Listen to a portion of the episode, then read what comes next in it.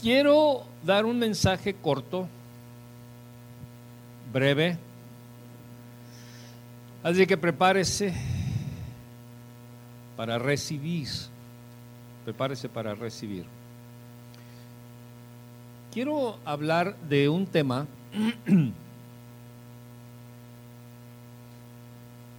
que es tan vital, tan importante para todo aquel que se dice seguidor de Cristo. ¿Cuántos seguidores de Cristo hay aquí? Muy bien. Entonces es para usted este mensaje. Porque muchas veces nosotros pensamos que vamos a la iglesia, pensamos que mm, pertenecemos al chat de la iglesia, este, nos vemos cada, en cada reunión que tenemos, etcétera. A veces vamos a las reuniones de oración. Acá estoy yo, por favor, acá estoy yo. Y, y este y pensamos que eso es suficiente. Y déjeme decirle que nosotros estamos en una esfera puesta en el universo. Se nos ha olvidado que estamos en una esfera sostenida en la nada y que esa esfera tiene ríos, mares, continentes y tiene gente. Voltea a ver, mire, hay gente mi gente, ahí está. Y fuimos colocados y puestos con un propósito. O sea, usted y yo no somos el producto de un accidente cósmico. El único Big Bang que yo puedo aceptar es lo que dice la palabra de Dios, que la voz de Dios tronó y se hizo la luz. Porque así dice en el original, tronó, la voz de Dios tronó y se hicieron estas cosas y estas. Entonces ese Big Bang, esa explosión, la única manera en que yo la puedo aceptar es que es la voz de Dios creando las cosas. Entonces aquí estamos, aquí estamos. Y dentro de la, del propósito por el cual tú y yo está, estamos aquí, fundamental, primordial, básico, es que llevemos fruto. ¿Me escuchó? Todo propósito que viene de Dios es para dar fruto. Repítalo.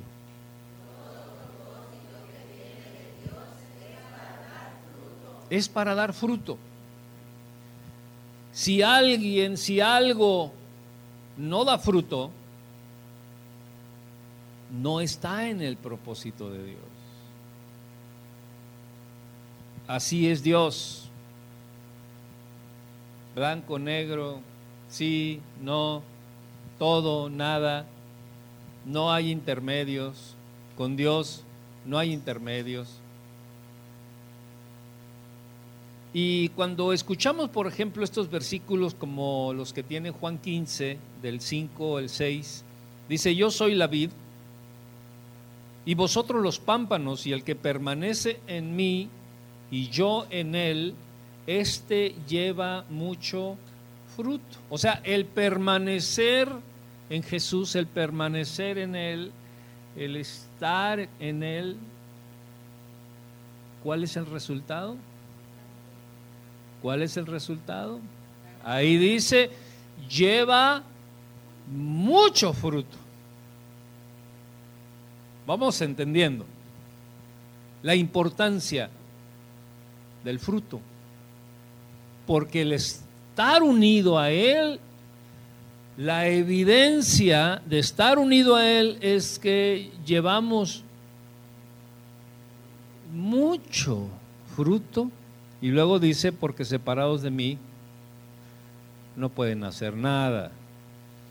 O sea que todo fruto que nosotros busquemos separados de Él, pues en realidad no es nada.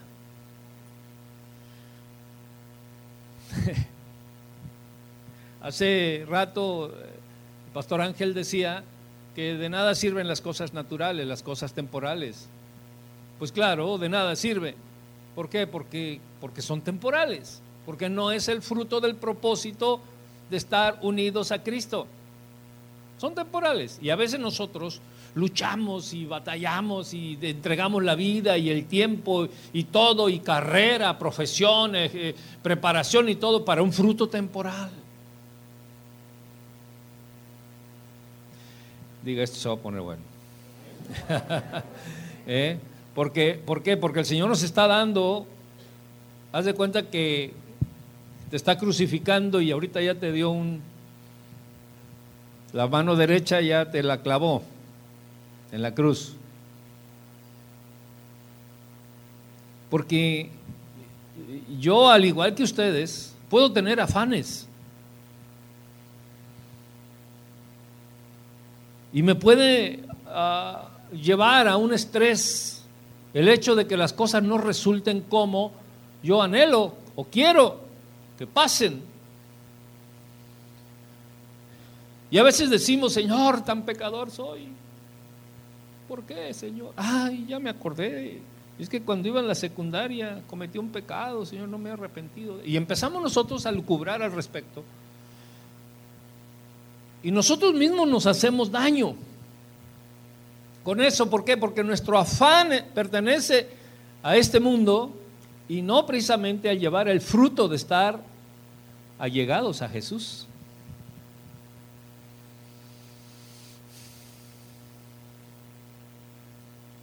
Dice, el que en mí no permanece será echado fuera como pámpano y se secará. El simple hecho de no congregarnos nos lleva a secarnos. De verdad, o sea, ¿de qué sirve que, seamos mil, dos mil, pero que estemos secos? Porque el congregarnos no, no necesariamente o no solamente es estar juntos, sino estar juntos, pero en armonía, para que pueda fluir el buen óleo del Señor porque multitudes pueden estar juntos oyendo a Luis Miguel, pero cada quien está en su onda. Entonces muchas veces podemos congregarnos y cada quien está en lo suyo. Y su objetivo no es el fruto. Dice, en esto es glorificado mi Padre, el que lleva mucho fruto, en que llevéis mucho fruto y, y seáis así mis discípulos. O sea que el Señor está aclarando y está diciendo el que no lleva fruto, no es mi discípulo. ¿Por qué es usted así tan claridoso, pastor? ¿Por qué no nos habla así con amor? Bonito, sabroso, así, con palmadita y, ¿por qué nos tiene que dar? No, pues ya vamos. ¿Eh? Ahora, ¿Qué es ser fructífero? El, mensaje va a ser cortito. ¿eh? ¿Qué es fructífero? ¿Sí? La palabra fruto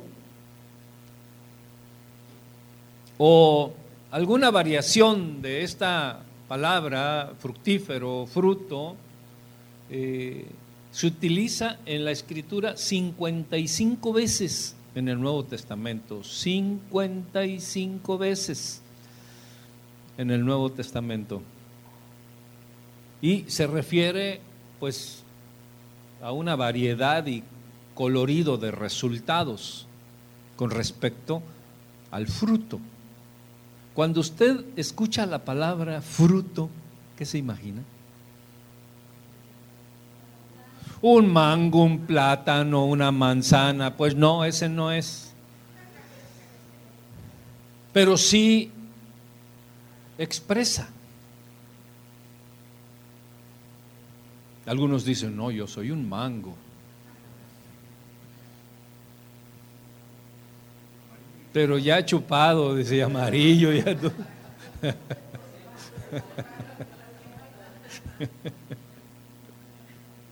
Entonces, si, nos, estamos dando cuenta de que Dios dice que el propósito más importante es que lleves fruto, que yo lleve fruto, y que el estar adherido a Cristo da automáticamente, diga conmigo, automáticamente fruto. Entonces en realidad no es algo que yo haga, mecanice, fabrique por mi cuenta. O sea, descanse en eso. Porque Dios no le dice, fabrica fruto, ¿eh? El Señor no está diciendo, a ver cómo le haces, pero ve a comprar fruto, a ver cómo te hace, pero ah, fruto, yo quiero fruto. No dice eso el Señor, así que descansa. Pero sí dice que allegados a mí, junto a mí, si permaneces en mí, llevarás mucho fruto. O sea que quién es realmente quien promueve, produce en nosotros el mucho fruto, es Él. Nuestro trabajo es estar ligado a Él, estar con Él, orar a Él, amar en Él, perdonar en Él, actuar en Él, descansar en Él, trabajar en Él. Todo en Él. Y gozarte en Él. Y eso va a hacer que tú lleves y entres en el propósito. O sea, para que veamos que la vida cristiana no es difícil. Es de lo más fácil. Solo allégate a Jesús. ¿Eh? Y Dios considera cada una de las siguientes cosas que te voy a decir como un fruto, para que empecemos a darnos cuenta que es realmente llevar fruto. Y uno de ellos es el arrepentimiento. Porque muchas veces hacemos cosas y no nos arrepentimos. ¿Por qué lo hiciste? Para que se eduque. Pero porque lo merece, ¿no? Porque soy tu madre porque soy el jefe. Punto. Se acabó. No hay más. Y no nos arrepentimos. Y cuando no nos arrepentimos de algo, no podemos llevar fruto. Dice Mateo 3, 8. Haced pues frutos de arrepentimiento. Mateo 3.8 dice, haced. Ahí sí el Señor nos dice, haced. En el anterior el Señor dice, separado de mí nada puedes hacer, pero junto a mí llevas mucho fruto. Pero ahora sí nos da a nosotros una responsabilidad de otro fruto dice hacer. ¿Qué dice? Hacer. O sea, hagan, mecanicen, construyan, decidan, hagan pues frutos que produce el arrepentimiento. Pero sabes tú que hay tanta gente cuadrada, No volteé a ver a nadie. Diga conmigo. No, no se arrepienten de ser como son. ¿Así soy yo? ¿Qué? ¿Qué? ¿Eh? Y, y, se aferran a un modo de vida que saben perfectamente que le hace daño y hacen daño. Porque muchas veces, muchas veces decimos, una rayita más al tigre que... ¿Mm? Y lo que tanto, mucho menciono, quien me ha de querer que me cara como soy. Si no, Mira, ahí está la puerta. y afuera.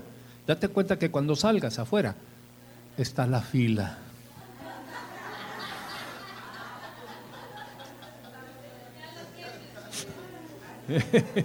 ¿Eh? Y no se arrepiente, y no se arrepiente, y no se arrepiente. Gente terca, cuadrada, soberbia. Saca el machete, saca chispas. Yo no sé si de Guerrero o de Michoacán o, de Tabasco. Vamos a Tabasco que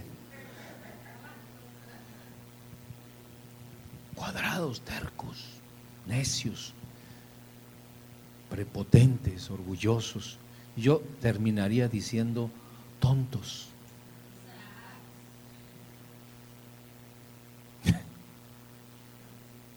así permanezca así, no voltee a ver a nadie. ¿Eh? Y cuando estamos así o cuando permanecemos así, no estamos construyendo fruto de arrepentimiento. Sin embargo, cuando nos arrepentimos, lo primero que hace el arrepentimiento, mis hermanos, es la dotación de Dios que se llama humildad.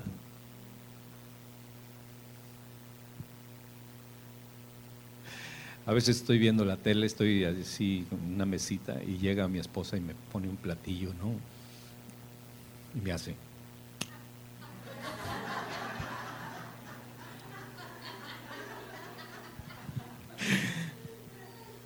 Ah, mi amada. Un aplauso a mi compañera de vida. Aunque yo sé que lo dice por broma y, etcétera, ¿no? Pero, pero me encanta, me gusta, no por, por su, sino por la comunión que tenemos y, y cómo me sirve y yo le sirvo. Bueno, a veces. no, ella siempre me sirve, yo y yo no, no, no soy tan de mucho arrepentimiento.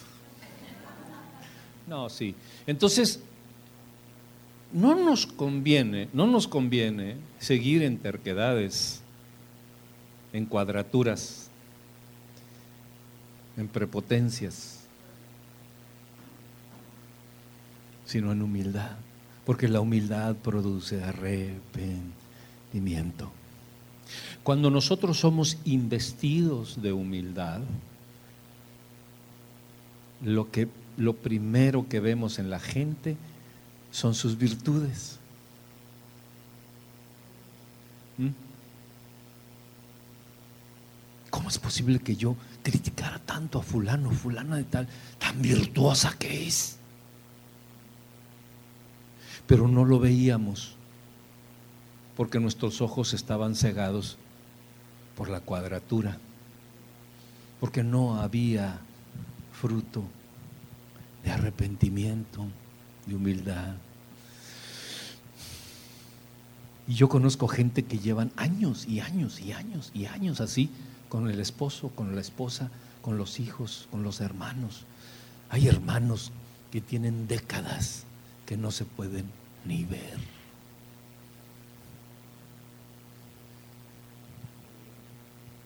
¿Y tu hermano? Por ahí anda. Mm. ¿Y cómo le ha ido a tu hermano? Pues no, no sé, la verdad. Es que, ¿sabes cómo es? Es muy diferente a la familia. Y empezamos nosotros a, a sacar conclusiones propias y denostamos al hermano, que probablemente sí sea así como es, pero que no nos corresponde como seguidores de Jesús enjuiciar al hermano. Porque el Señor Jesucristo dice que cuando enjuiciamos al hermano es como si lo asesináramos, como si fuéramos criminales. Por, eso les digo que el Señor es de sí o de no, de todo o de nada.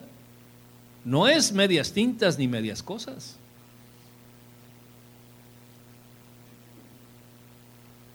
Entonces yo, a mí me ha faltado humildad muchas veces. Yo levanto mi mano. De verdad. Pero pido humildad y le digo, Señor, dame mis apes, ¿no? Este cabezón. Y sí me los da. Y voy y pido perdón. O me acerco así como. Sí, voy. Pero conviene, porque hay frutos en ese arrepentimiento. Qué bonito nuestro Dios. Qué bonito. Porque aquí, mis hermanos, no solo está hablando del arrepentimiento para salvación en Cristo Jesús, sino de arrepentirse de todo tipo de obras infructuosas.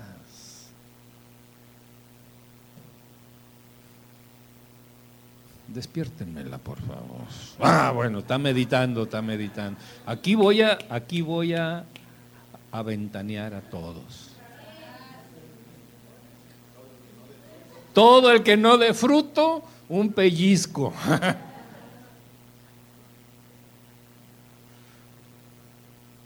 ¿Por qué es así, pastor? Porque soy tu padre.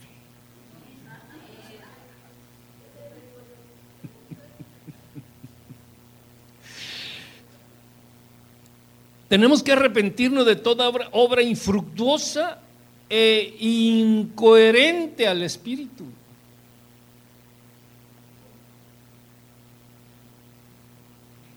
Incoherente al Espíritu. Porque Dios no nos ha llamado a solamente ser buena onda con la gente.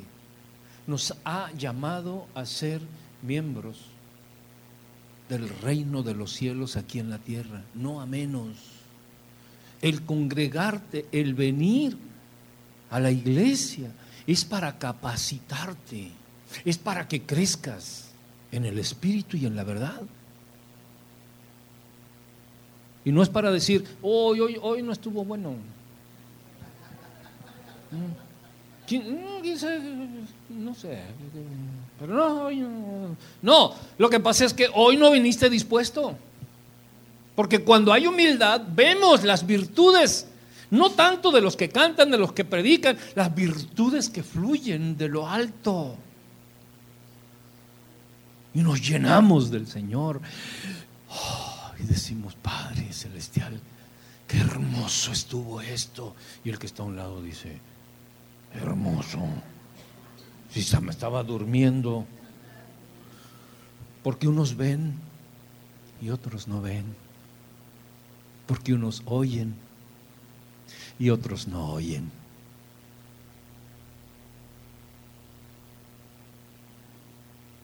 ¿Me llegó la música? Termino. Lucas 13.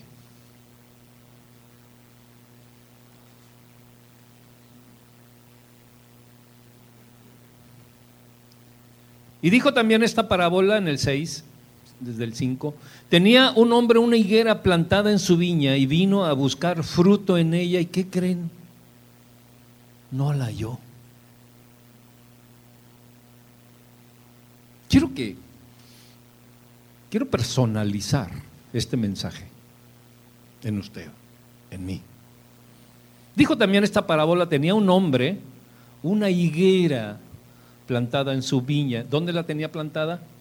En su viña. No estaba plantada en la viña del mundo, ni en la viña del infierno, ni en la viña del diablo, ni en la viña... No, estaba plantada en su viña. Y vino a buscar, ¿qué creen que vino a buscar? Fruto. ¿Y qué pasó? Y no lo halló. Y dijo el viñador, le dijo al viñador, he aquí, hace tres años. A ver, haga así, tres. Tres. Hace tres años, hace tres décadas, hace tres meses, hace tres semanas.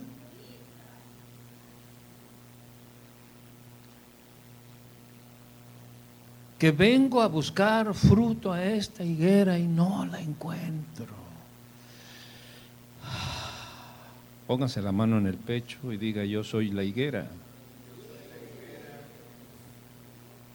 Y mi padre es el dueño.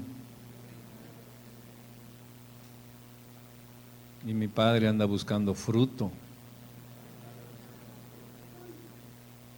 No sea que la Virgen le habla. ¿Eh? Porque esto es sumamente serio. ¿Y, ¿Y saben por qué les digo esto? Por esas sillas vacías y por muchas otras cosas. Órale, ya se enojó el pastor. No, pero me lleno de celo de la casa del Señor. El celo por tu casa me consume, dice la escritura. No lo hallo. Hace tres años que vengo a buscar fruto a esta higuera y no la hallo. Y entonces da una orden por demás espantosa. Dice, córtala.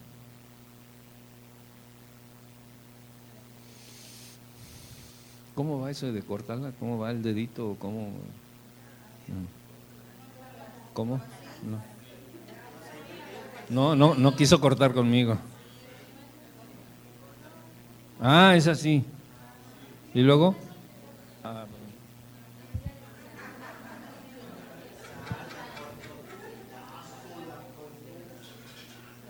ah la corté. Dijo, córtala. Y luego agrega y dice, ¿para qué utiliza también la tierra? ¿Para qué? Está robando nutrientes. Está ocupando un lugar. Se está tomando nuestro cafecito, nuestras galletas.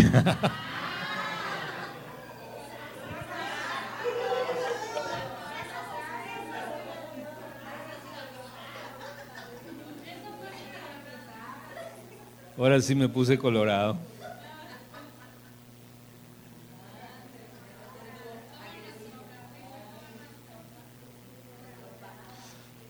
¿Para qué utiliza también la tierra? O sea, Dios es celoso. ¿Sabes de qué Dios es celoso? De las bancas. Esa es la tierra. Porque yo no preparé esas bancas. Esas bancas las preparó el Señor, porque todo es del Señor. Y le doy gracias al Señor por los siervos que vienen a lavar y a poner las bancas, a limpiarlas y, a hacer el aseo. Ahora, ¿quién, ¿a qué familia le tocó? A Carla. un aplauso para ellos, por favor.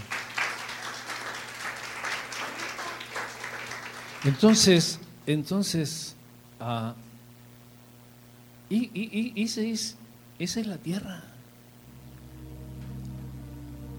Las bancas, el lugar, el clima, el ambiente, la palabra que se da, el fluir de gloria.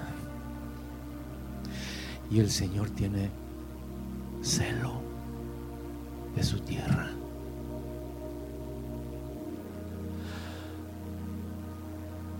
Y siento el celo de Dios.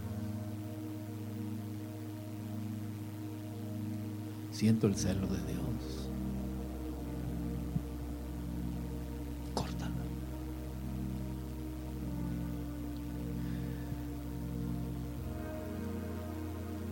Él entonces respondió, le dijo, Señor, déjala todavía este año.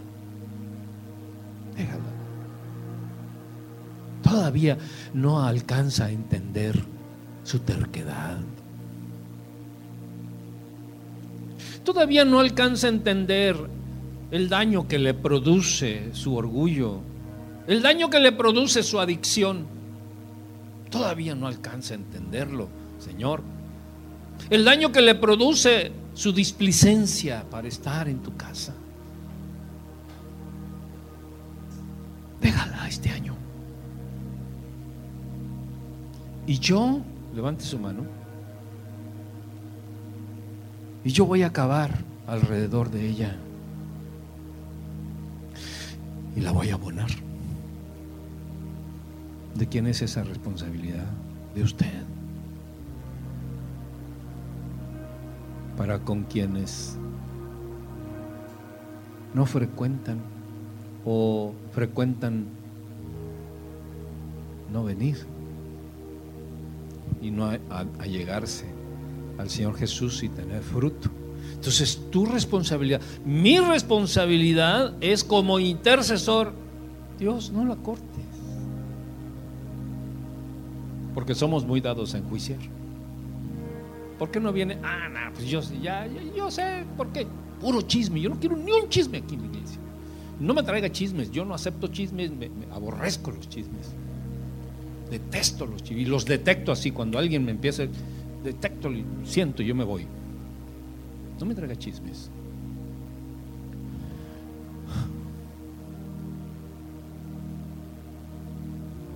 No, seguro no viene por esto, no viene por lo otro. Ya cavaste alrededor para hacer zanja y echarle agüita. Ya le abonaste, ya le hablaste, ya le visitaste. Ya supliste su necesidad. Porque la congregación piensa que esa es obligación del pastor. Y sí, el pastor puede ir y puede bendecir y puede orar y puede visitar, por supuesto.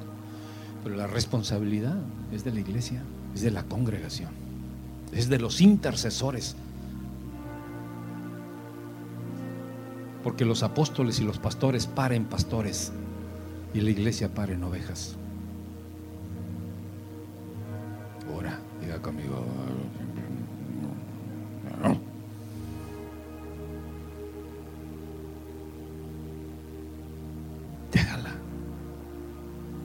Cuando dice el viñador,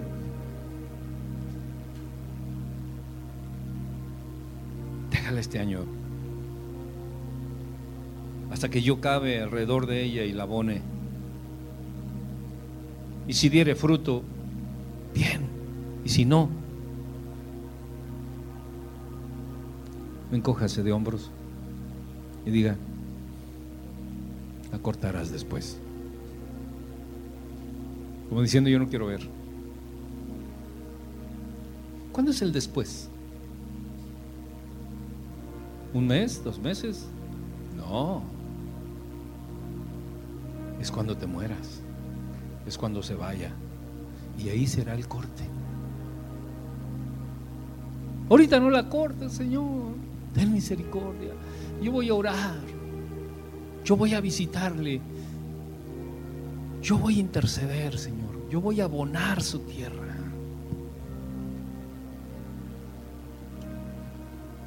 Dame un año. Un año. Vuélteme a ver. Un año. Dame un año. Un año es un tiempo. Y si no, ya tú la cortarás, Señor. Ponte de pie.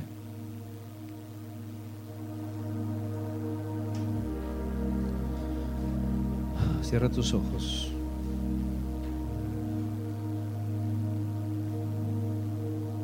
Cierra tus ojos.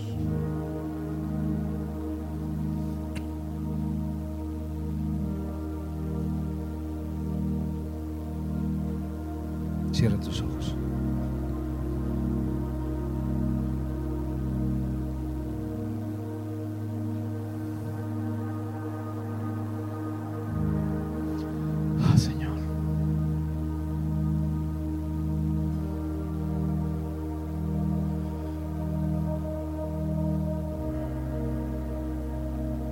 Perdónanos, Señor.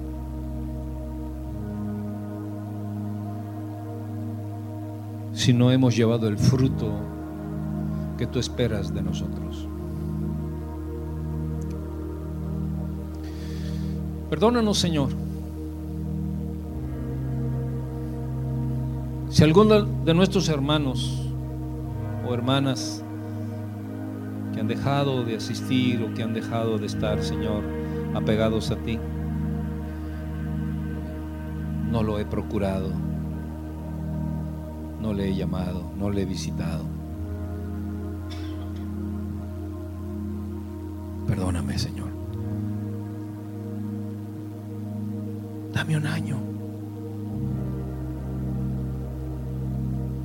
Dame un tiempo, Señor.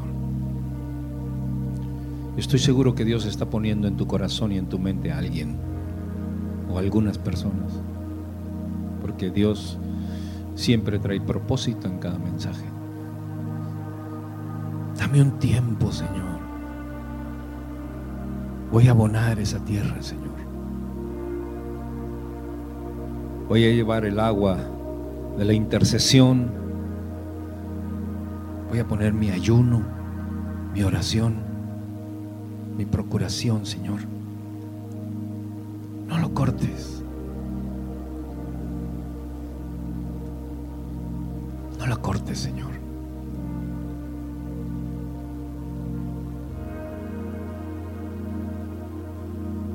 Dame un tiempo.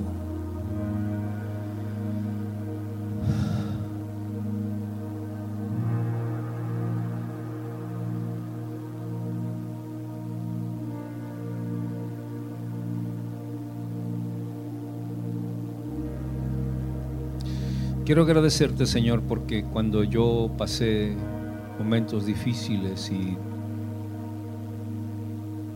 y pensé en claudicar pensé en abandonar,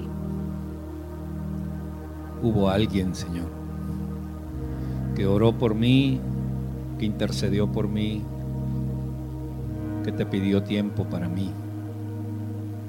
Y aquí estoy, Señor. Te doy gracias, Dios, por esas personas que te pidieron un tiempo para mí. Porque yo no entendía, Señor. Estaba cerrado mi corazón. Pero te doy gracias, Señor, por esa persona, esas personas que intercedieron por mí, porque abonaron, Señor, mi casa, mi tierra porque me tuvieron a mí, me tuvieron a bien considerarme en tu presencia. Y no me cortaste, Señor, a pesar de que no llevaba fruto. Y estoy aquí, Señor. Y ahora, Dios, yo te ruego y intercedo por mis hermanos, por mis hermanas, por mis hijos,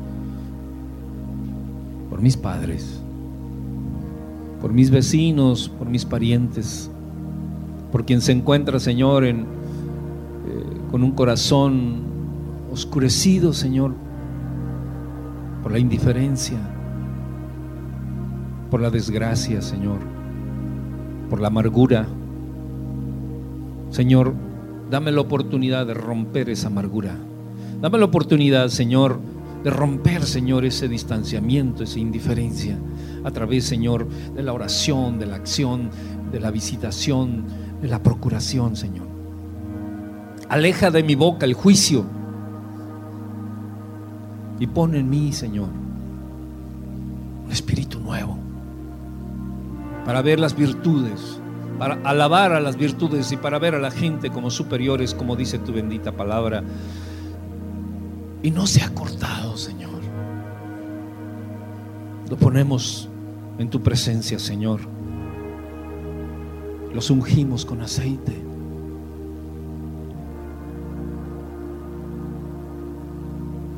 Y los bendecimos, Señor. Y los llenamos de tus virtudes, Señor. Tu gracia, tu misericordia. Donde quiera que estén, donde quiera que vayan, donde quiera que se encuentren, Señor. Yo les bendigo.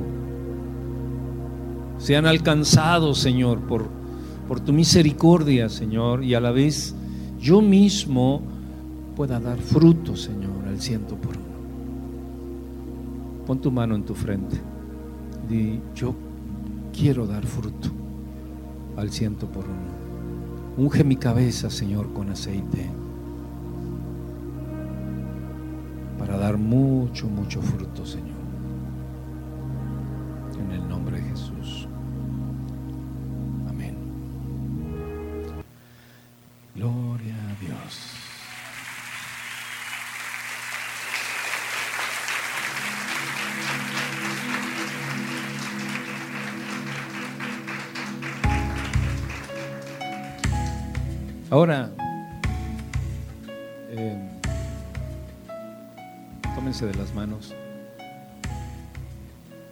Si están lejos, pues ni modo.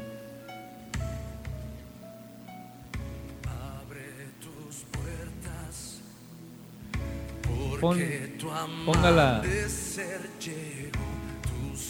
la tercera canción que cantaron.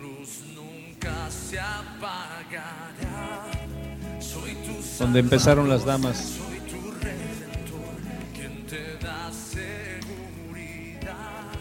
Vamos a hacer una iglesia de mucho fruto. Mucho fruto. Porque es peligroso no llevar fruto. Es peligroso. Y el diablo siempre quiere que obstaculizar para que no llevemos fruto. Cuando lo más importante del propósito de la vida es llevar fruto, llevar mucho fruto.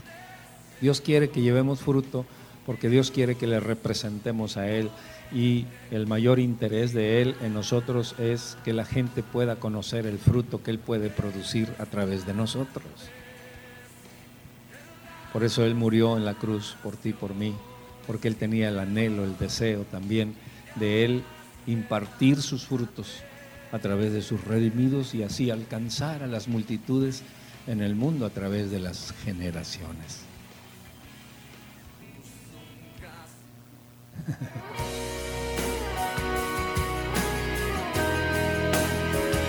A ver, damas.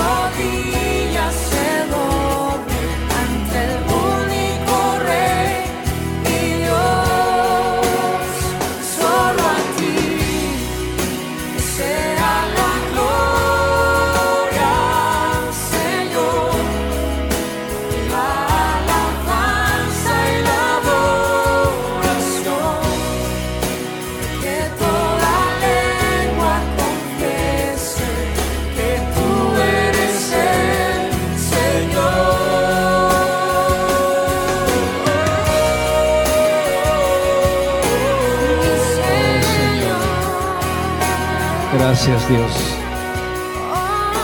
Amén Dios, gracias. Estamos, estamos despedidos. Dios les bendiga mucho.